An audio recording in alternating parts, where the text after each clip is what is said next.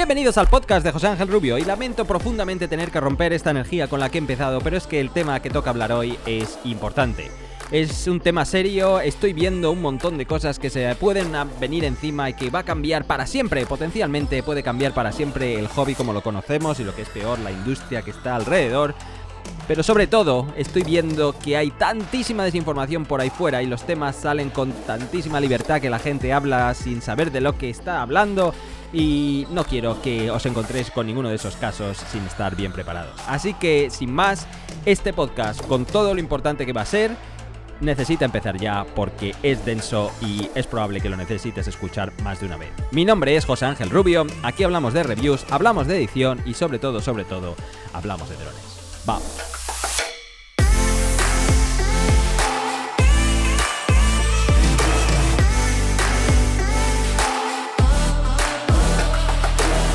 De lo que quiero hablar en esta ocasión es de la propuesta que ha hecho la Administración Federal Norteamericana de Aviación sobre Remote ID o identificación remota. Este es un buenísimo ejemplo de que cuando veas las barbas de tu vecino cortar, pon las tuyas a remojar.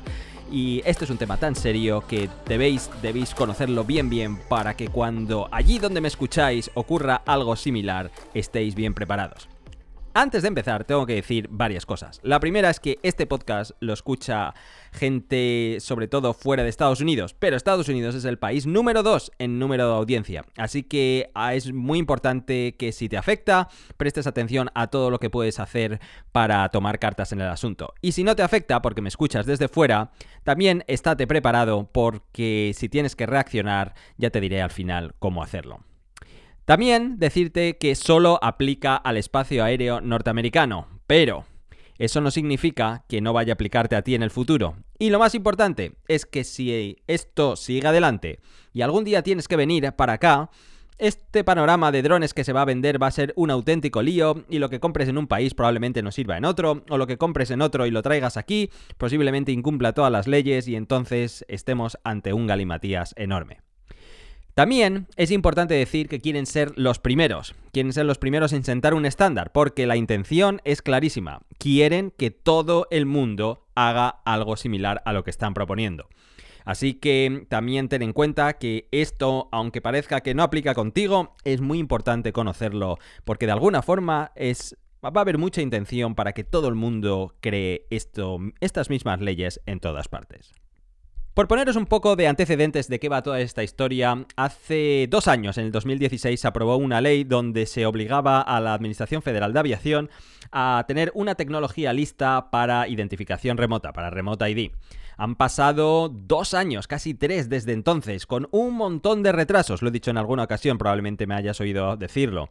Y después de un tira y afloja y de no saber qué va a pasar con esto y de DJI intentar em, ayudar junto con otra serie de asociaciones que os diré después, a pesar de todo y tras muchos retrasos, se dijo que a final del 2019 se saldría una propuesta, que es lo que tenemos encima de la mesa, y así ha sido.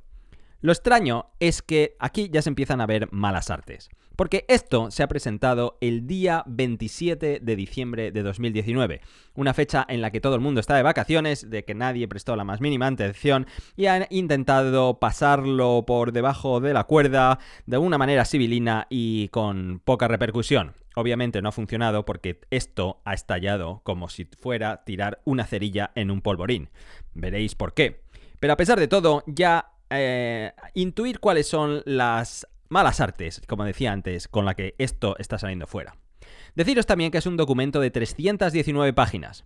Y también deciros que está muy elaborado. No es algo que han hecho así de la noche a la mañana, cuatro indocumentados, que le han puesto por ahí y ala, a ver qué pasa. No, no, no, no, no. Aquí hay muchísimo, muchísima intervención de muchas manos.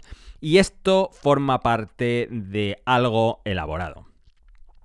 También deciros que por suerte, conforme se ha propuesto hacer estas cosas, hay un plan en el que se abre un plazo de comentarios para que la gente que se vea afectado por estas normas, en este caso nosotros, pueda poner sus alegaciones y de alguna forma, en pura teoría, todo esto se va a tener en cuenta para esa aprobación final, si es como el documento lo refleja o si merece la pena aplicar cambios ya que la gente ha reaccionado en un sentido o en otro. Por eso es tan importante responder. Así que, ¿esto qué significa? ¿Que nos van a escuchar o que no? Esto es una pantomima para intentar darnos la sensación de que mm, formamos parte de una elaboración de un plan que nos afecta a todos o es una sandez como la copa de un pino? Pues la verdad es que no lo sabemos. En cualquier caso, si estás en un país donde de alguna forma te puede ocurrir lo mismo, pues que sepas que al menos deberíamos poder reclamar el poder intervenir en las fases de desarrollo de una ley para que sea lo más razonable posible para todo el mundo. Voy a hacer el tremendísimo esfuerzo de tratar de contarlo objetivamente. Lo veo difícil porque hay ciertas cosas que me crispan la sangre. Pero voy a intentar hacerlo, al menos durante la parte inicial, lo que es explicar qué es lo que contempla la ley. Después, por supuesto, voy a dar mi opinión y voy a decir qué es lo que deberíamos hacer al respecto para ver si deberías hacer lo mismo, si estás de acuerdo conmigo o no. También deciros que mm, esto se trata de mm, una propuesta mm, y ni siquiera es, un borrador de una ley. Es decir, la fase, todo el proceso que debe continuar es... Esto es una propuesta, si sigue para adelante se hace un borrador, si sigue para adelante es una propuesta de ley y luego se vota y entonces se convierte en ley. Quiere decirse que estamos en una fase muy temprana, gracias a Dios. Y también decirlo que mm, voy a intentar simplificarlo para educar y para darte argumentos sólidos y para darte fuerza en discusiones cuando estés encontrándote gente por ahí fuera que empezará a hablar con toda libertad de este asunto sin tener la más remota idea de lo que está hablando y de las implicaciones que ello implica y por supuesto sin tener datos de ningún tipo ni nada por el estilo. Así que la intención también de este podcast es darte argumentos para que puedas discutir o debatir con, con fundamento. Lo primero es identificar o definir qué es Remote ID o identificación remota. Para ponerlo simple y llanamente, para entenderlo de la más de la forma más sencilla posible y si alguien te pregunta lo que es, digas de la misma forma. Remote ID es como tener una matrícula en el cielo. Es decir, es como tener una matrícula en tu dron, de forma que si ves un dron por ahí puedas ver cuál es la matrícula y si pasa cualquier cosa, pues puedas pedir responsabilidades al piloto, que es el dueño de ese dron. Es así de sencillo. Esto es muy importante que esté definido y establecido porque de alguna forma hace al piloto responsable de sus actos. Ya no tiene un dron por ahí fuera y si pasa cualquier cosa se puede ir de rositas. No, ese dron está asociado a ese piloto y por tanto ese piloto tiene que ser responsable de sus acciones porque está identificado en todo momento esa aeronave y podrían ir contra él en caso de que algo hiciera mal o incumpla la ley porque esté volando donde no debe. El responsable de implementar este sistema de identificación remota es la agencia que controle el espacio aéreo en tu país. En el caso norteamericano se trata de la FAA, la Agencia Federal de Aviación, por lo tanto son ellos quienes eh, fueron asignados a establecer este sistema. De alguna forma de lo que se trata es que se pueda preservar la seguridad del espacio aéreo, ya que se está llenando de drones cada vez más, y lo que es más importante, que la industria se desarrolle de manera correcta. Así que son dos objetivos principales, que todo vaya en el, en el camino y en el sentido en el que debe ir. Es así de sencillo. Así que hasta aquí está todo muy claro y todo el mundo tiene que estar de acuerdo.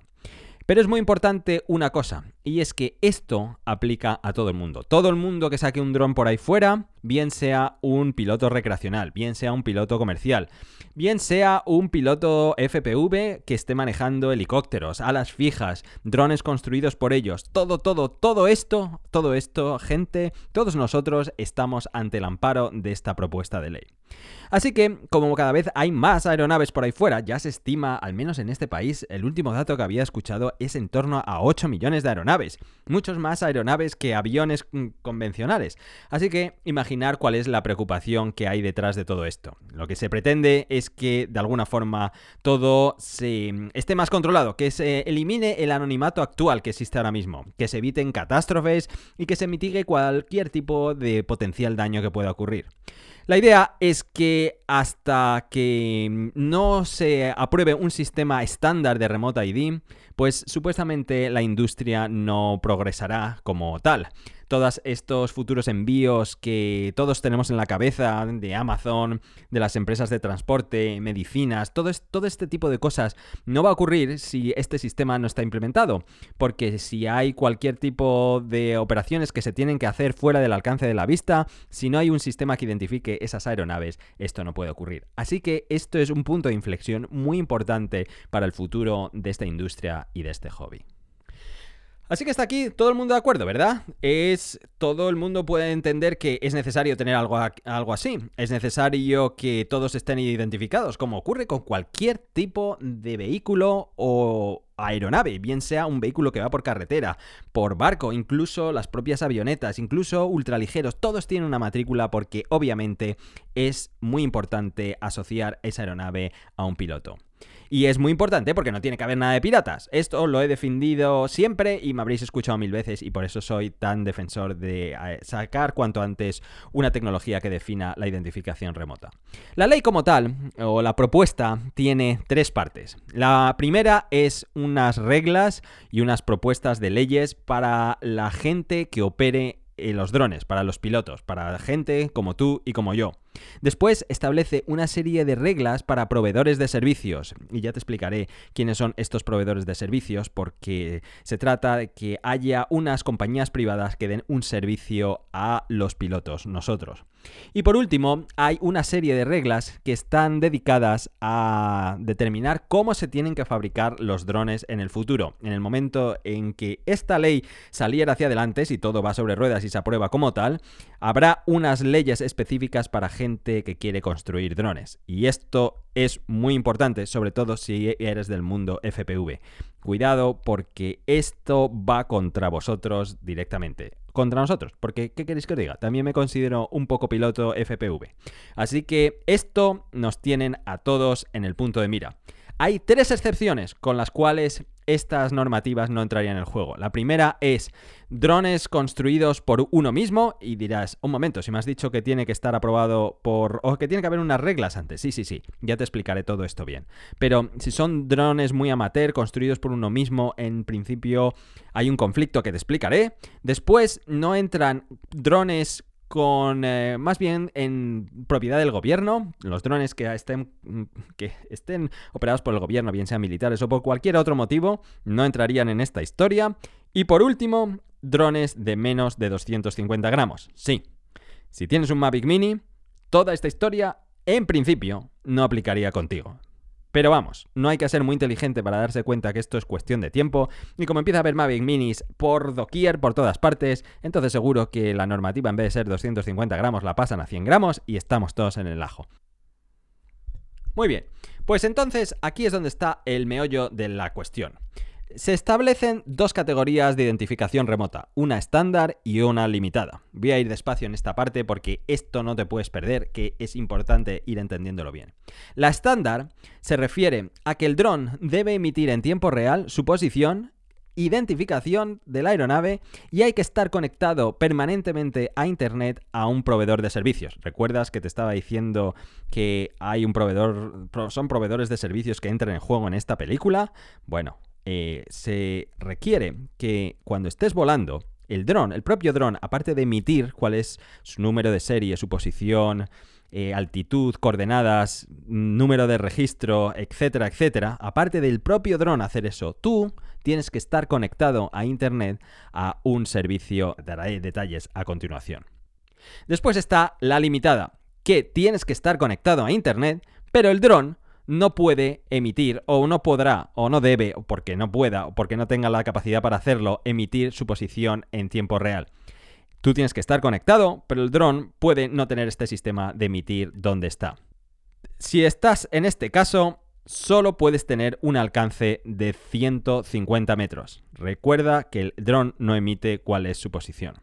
Y después está el caso de drones viejos o drones que no tengan esta tecnología, que en ese caso, o drones que puedas construir tú de manera amateur, por eso te decía que hay ciertas limitaciones a pesar de que el gobierno va a imponer cuáles son los estándares de los fabricantes, si se diera el caso que tú te construyeras uno, entonces en ese supuesto tendrías que volar en áreas específicas que el gobierno o la, diría bien, la Agencia Federal de Aviación va a establecer. Es decir, no puedes salirte de ahí porque si te sales de ahí estás volando en espacio aéreo ilegal con esa aeronave y tendrías un problema. Así que esta propuesta facilita la recopilación y almacenaje de datos y serán de dominio público en tiempo real. Fijaros lo que acabo de decir. Tú estás conectado, pongamos el caso estándar, que será el caso en el que la mayoría de nosotros estemos afectados. Estás tú conectado a Internet y está tu dron emitiendo su posición y sus coordenadas en pleno, en tiempo real. Todo esto se va guardando, es como si guardar el log de vuelo, ese log que te enseña DJI, en el caso de DJI, donde a cada segundo ves dónde ha estado y qué está haciendo y qué dirección ha tenido y todo eso. Imagínate que todo, todo ese log se esté guardando por un proveedor tercero que va a almacenar los datos y que además eh, si ocurriera cualquier cosa cualquier persona podría recurrir a ellos y consultarlo. Así que ahora cada dron requerirá un registro distinto con su coste correspondiente. Además, todo dron vendido en este país debe tener el sello de la FAA y la homologación de que cumple con el sistema para que se venda legalmente. ¿Recuerdas que te decía antes que también se está contemplando este documento cómo deben construirse cada dron? Pues aquí es donde mm, te voy a explicar más a qué se refiere. Si tú quieres vender un dron en este país, tú como fabricante debes tener una homologación que te debe aprobar la Administración Federal de Aviación. Si no, no puedes vender nada. Si resulta que pasas ese sello, entonces todos los números de serie que se vendan eh, de tus máquinas que se vendan en este país tienen que estar también en una base de datos de la FAA o de su cualquier proveedor de servicios que le dé el servicio de custodia de esa base de datos. Entonces significa que si eres un proveedor de piezas de FPV, entonces vas a tener un problema y es más que seguro que tú no puedas vender ninguna pieza de ese dron en este país. O vendes el dron completo o no puedes vender las piezas. Así que lo que decía antes de que puedes volar en espacios pequeños y además apartados del el mundanal ruido y que seguramente tengan menos interés que un pie, pues la verdad es que vas a tener ciertos problemas para, uno, dedicarte al negocio de vender piezas y dos, construir un dron desde cero como lo teníamos entendido hasta ahora porque no te van a dejar hacerlo. No te van a dar el sello para volar, solamente volar en esos espacios tan reducidos. ¿Y qué implica esto? Pues que se acabó competir en este mercado. A esto será un monopolio de los grandes, porque empresas grandes como DJI será el único que pueda hacerlo, o otras compañías que quieran entrar en este mercado tendrán una barrera tan brutal que si ya era difícil con el mercado como tal, imaginaros si encima te ponen una barrera más que es la burocracia correspondiente. A partir de ahora, todos los drones o pilotos deberán conectarse a Internet antes de volar, si no, no se podrá volar. Imaginaos lo que esto implica. Imagina lo que esto significa. Significa que si estás en mitad de la nada, como pasa habitualmente, porque en, lugares de interés están en mitad de la nada y no tendrán conexión correspondiente, pues entonces no podrás volar. Implica que si este sistema al que te tienes que conectar de repente se cae o falla, pues todos los drones que están en el aire seguramente tengan que aterrizar y se acabó la diversión. Y no solo eso, sino que además si estás en zonas rurales, o peor, si estás en un motivo donde se requiera una emergencia de forma rápida, tienes que lanzar un dron porque tienes que enviar, pongamos medicinas o pongamos cualquier tipo de carga importante como ha pasado en África si has visto las noticias últimamente, pues lamentablemente no podrás hacerlo porque eh, dependes del sistema. Así que el cuello de botella que se acaba de crear es tremendo. Y lo que es todavía más grave, Resulta que para que puedas usar este sistema al que te tienes que conectar es más que probable que tengas que pagar una suscripción al mes. Así que fíjate, vas a tener que pagar la suscripción al mes a este, a este servicio y además vas a tener que pagar el registro de tu dron, que no serán los 5 dólares que se, que se están pagando ahora mismo, se pagarán seguramente bastante más porque esto es un sistema muy complejo que hay que montar y que obviamente vamos a tener que pagar todos porque no hay nadie más en esta cadena de usuarios que tenga el menor interés de pagar por ello. Así que vamos a ver si consigo aclararlo otra vez para que me entiendas cuál es la propuesta que se está haciendo. Tú eres un usuario con tu Mavic 2. ¿Quieres usarlo en una situación de hobby 100%? Entonces, primero vas a tener que registrarlo. Y no serán los 5 dólares, ya te lo digo. Es verdad que esto no está dicho por ningún sitio, pero ya te anticipo que registrar tu dron con el sistema nuevo va a ser bastante más caro. Otra cosa es que comprar tu dron va a ser bastante más caro también, porque los señores de DJI, por ponerte el mismo ejemplo, ya han tenido que pagar a los de la Agencia Federal de Aviación lo suficiente para homologarles y que vendan sus drones de acuerdo a sus estándares. Así que el dron ya va a ser más caro. Además, vas a salir ahí fuera y vas a tener que volar. Cuando tienes que volar, vas a tener que conectarte a Internet Reza para tener cobertura. Una vez que consigues tener cobertura, te vas a tener que suscribir a su sistema de identificación remota. Tú te conectarás a su red. En ese momento vas a estar emitiendo en tiempo real y constantemente de todos los movimientos que haces. Y cuando termines de volar tu dron, pues te vuelves a tu casa y aquí, Santas Pascuas, todos están tranquilos. Sí, pero ya has tenido que pagar una suscripción para volar, aunque sea una sola vez. Y sobre todo, has tenido que dejar una huella de todo lo que has hecho por ahí fuera. Y sobre todo, cualquiera que esté por ahí volando y vea tu dron en el aire y decida saber quién eres, pues va a saber en todo momento quién es ese dron, a quién pertenece, dónde estás y dónde vives. Lo tremendo de todo este asunto, y aquí es cuando ya voy a empezar a dar mi opinión, es que no es necesario para nada crear una red para que tu dron tenga identificación remota. No, Resulta que tu dron, nuestro dron, ya es capaz de emitir todas estas coordenadas de manera actual. Tiene ya la tecnología para hacerlo, usando los estándares de Bluetooth y de Wi-Fi y las frecuencias que ya usa nuestro dron de 2,4 GHz ya puede hacer esto.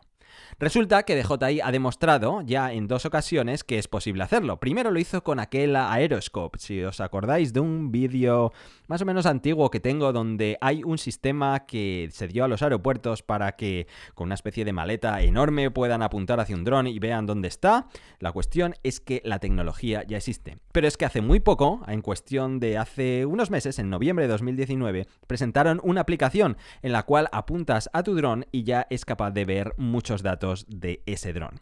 Todo esto ya existe y resulta que mm, hubo una ronda con la Agencia eh, de Aviación Federal norteamericana para mostrarles cuáles son las posibilidades donde se les demostró que ya era posible hacerlo. Lo único que necesitan nuestros drones es instalar una actualización de software y ya está. Luego cabría debatir qué es lo que puede ver todo el mundo y qué es lo que no, pero la cuestión es que no es necesario crear una red para que a la que haya que conectarse para poder identificar tu dron. No es necesario hacerlo. Y no solo eso, sino que además significa que como todos nuestros drones que existen actualmente no van a ser capaces de seguir los estándares de la FAA y los números de serie que ya tiene, muy probablemente todo lo que existe ahora mismo en la actualidad no va a valer y no va a cumplir con esta norma. Así que fijaros la estupidez. Tenemos una tecnología que ya existe, nuestros drones ya la tienen, simplemente con actualizar el software ya emitirían la red y no habría que pagar nada más. Y sin embargo, los señores de la FAA están diciendo que eso no es suficiente. Además de eso, hay que conectarse a una red en todo momento para tenernos controlados y más bien, más bien vigilados en todo lo que hacemos en cada momento. Y esto es lo que más me aterra de esta propuesta, y de ahí viene el título de este podcast. Estamos, no estamos, estaremos, esperemos que no. se propone, se propone, debería decir, que estemos constantemente vigilados en todo momento de lo que hacemos y de cada paso que damos. Imagínate de esa, esa actividad que haces para ganarte la vida, cualquiera, cualquiera, lo que sea, a lo que te dediques. Piensa, piensa tú lo que haces cada día.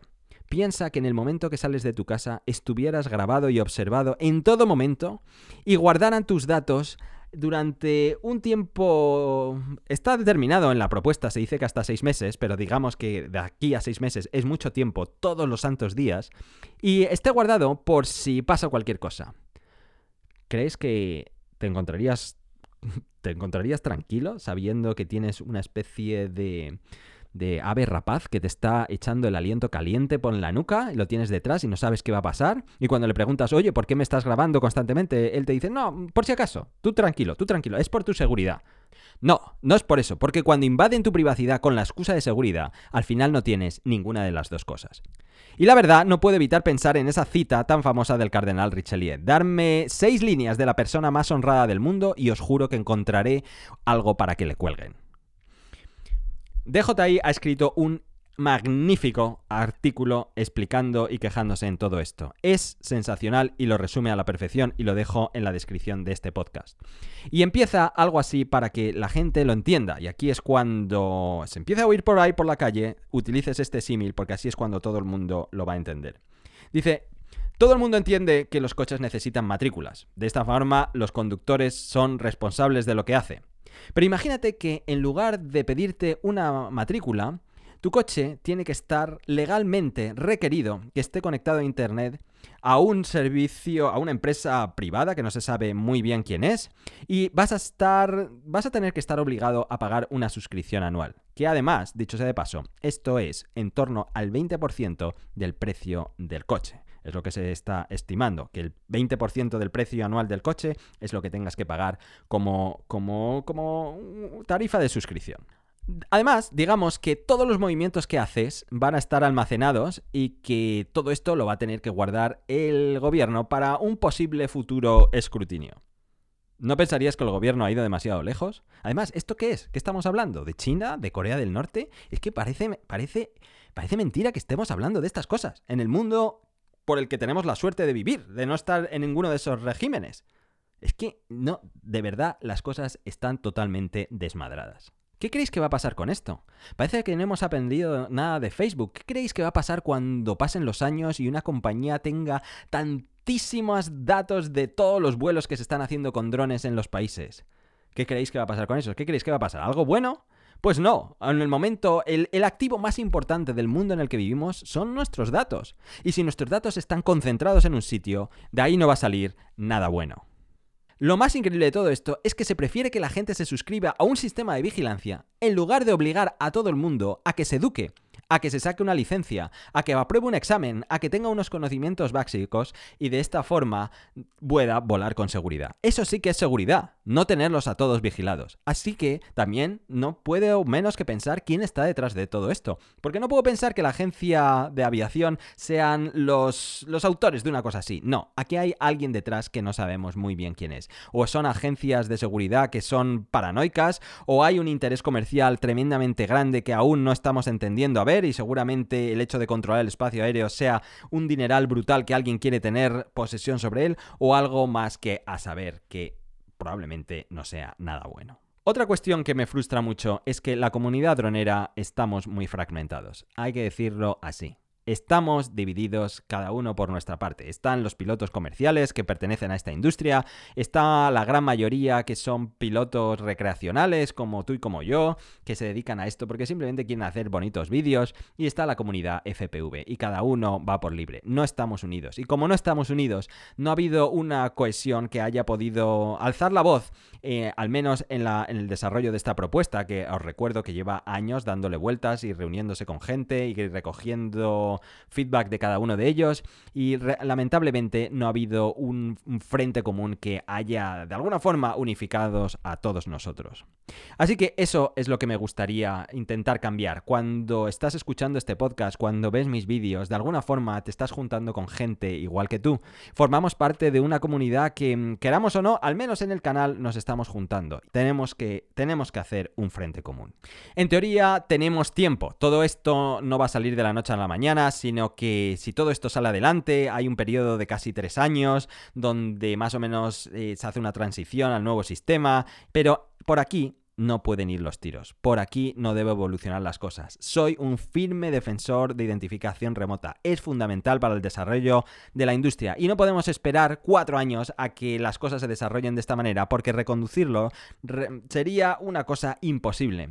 Otra cosa, si te pones a pensar, es que toda esta propuesta no está basada en el desarrollo de la industria ni en la seguridad de, la, de bien la gente que pueda estar debajo de los drones, o incluso, por supuesto, no está pensado en el bien y en el desarrollo de los pilotos. No. Todo esto está basado en el miedo. Y es lo dramático de este asunto. Está basado en el miedo. Todo esto es una, una, paranoia constante contra los droneros, que son gente descerebrada, que tienen una pistola en la mano y que la van a empezar a disparar cada vez que la usen. No es posible que esto sea así, no es posible que esa sea la imagen que tenemos nosotros. Hace poco Alex Asen subió un vídeo en su canal que ha sido magnífico, que es por qué la gente tiene miedo todavía con los drones. Y explica cinco razones por las que lo son, de las cuales te voy a dejar vídeo en la descripción para que lo veas, pero me voy a quedar con dos. La principal son los fake news. Los, las, la verdad es que los grandes titulares son los que más nos están torpedeando, las que buscan el amarillismo, porque es mucho más atractivo para la gente y produce mucho más morbo el decir que un dron ha segado las patas de un halcón maltés que el hecho de demostrarlo después. Esto, por cierto, es cierto. ¿eh? Ha salido una noticia así en el norte de España sin tener ningún tipo de, prueba ni de fundamento, pero han sido tan... han tenido la desfachatez de poner esta noticia y fuera sin preocuparse si es verdad o no. Y obviamente la gente lo cree. Y nadie va a salir después diciendo, ah, no, no, no fue un dron, ha sido atacado por otro ave o por, otra, por, por otro depredador, quién sabe. Pero eso no lo van a decir, obviamente. La siguiente, el siguiente motivo que él dice es que es por pura ignorancia. La gente tiene ignorancia con los drones y automáticamente piensa que es una amenaza. Así que aquí es donde tenemos la responsabilidad de cambiarnos esa imagen. En el espacio aéreo estadounidense, a fecha enero 2020, se estima que hay 8 millones de drones. 8 millones drones de todos los tamaños. Ya sé que te van a sonar muchos, pero ten en cuenta que son FPVs, drones de juguete y drones convencionales como los que tenemos. 8 millones de drones. ¿Sabéis cuántos accidentes están reportados? Accidentes de verdad, constatados y que estén registrados en la, en la FAA, que es lo que hay que hacer cuando ocurre un accidente. Tres accidentes en los últimos 10 años con 8 millones de drones. Así que bueno, decirte que aquí hay varias cosas que hacer. La primera es que si estás en suelo estadounidense, te voy a poner debajo una descripción, más bien te voy a poner un enlace donde eh, debes poner tu comentario. El comentario tiene que estar bien escrito, no debe ser un copiar y pegar, ni tiene que ser un comentario de YouTube. No, es un comentario alegando por qué no estás de acuerdo con estas leyes y qué es lo que propones para el futuro. Si el comentario no está bien escrito ni bien elaborado, no se va a tener en cuenta y eso lo tirarán a la basura. Tenlo en cuenta. Si no vives en este país y si perteneces a otra geografía, es muy importante que prestes atención al vídeo donde voy a subir, o quizás exista ya cuando escuches este podcast, sobre este mismo tema. Es muy importante comentar en ese vídeo, porque ese vídeo te aseguro que lo está viendo tu agencia que controla el espacio aéreo. Nuestro canal lo ve ese tipo de gente también y ese vídeo lo van a escuchar. Si estás en España, la ESA lo va a ver. Si estás en cualquier otro tipo de, país de Europa, la Agencia Europea del Espacio Aéreo, de Seguridad del Espacio Aéreo lo va a ver. Lo, lo ve la Aerocivil, lo ve la ANAC, lo ve todo el mundo. Así que es muy importante que comentes ese vídeo para que menos nadie tenga la tentación de implantar lo mismo en su país. Porque os digo una cosa, las cosas buenas, cuando, cosas como crear una aplicación para pedir permiso y todo eso, eso no lo van a implantar cada país. Ahora bien, las cosas malas, los que es tentador tener y que esté al alcance cualquiera porque te da una fuerza tremenda, eso sí que sí que os lo garantizo que van a importarlo a vuestro país. Así que comentad siempre. Pues nada más, de todo eso es de lo que os quería hablar. Me ha salido más largo este podcast, pero este tema es muy importante. No dudes escucharlo otra vez para estar bien informado y sobre todo no te calles si escuchas eh, algo referente a este asunto, que si los drones son peligrosos, que si había que prohibirlos, ese tipo de aberraciones que ya hay por ahí fuera. Esto lo tenemos que parar, tenemos que limpiarnos entre todos la imagen. Por eso no soporto los malos comentarios que he recibido en mi último vídeo criticando al Evo, donde encima alegaba algo así como que sí, este dron no tiene restricciones, vuela donde te dé la gana. Esas cosas son las que todavía nos matan aún más. Así que entre todos limpiémonos la imagen y consigamos que el futuro vaya por donde debe ir, que no sea esta propuesta. Lo dicho, muchas gracias por llegar hasta aquí. Si estás en el gimnasio, sigue con ellos. A los viajeros que lleguéis bien a vuestro destino. Compartir este podcast. Sobre todo ponlo en tu Instagram porque esta vez sí que es muy importante darle difusión. Y nos vemos la siguiente. Un saludo y hasta luego. Adiós.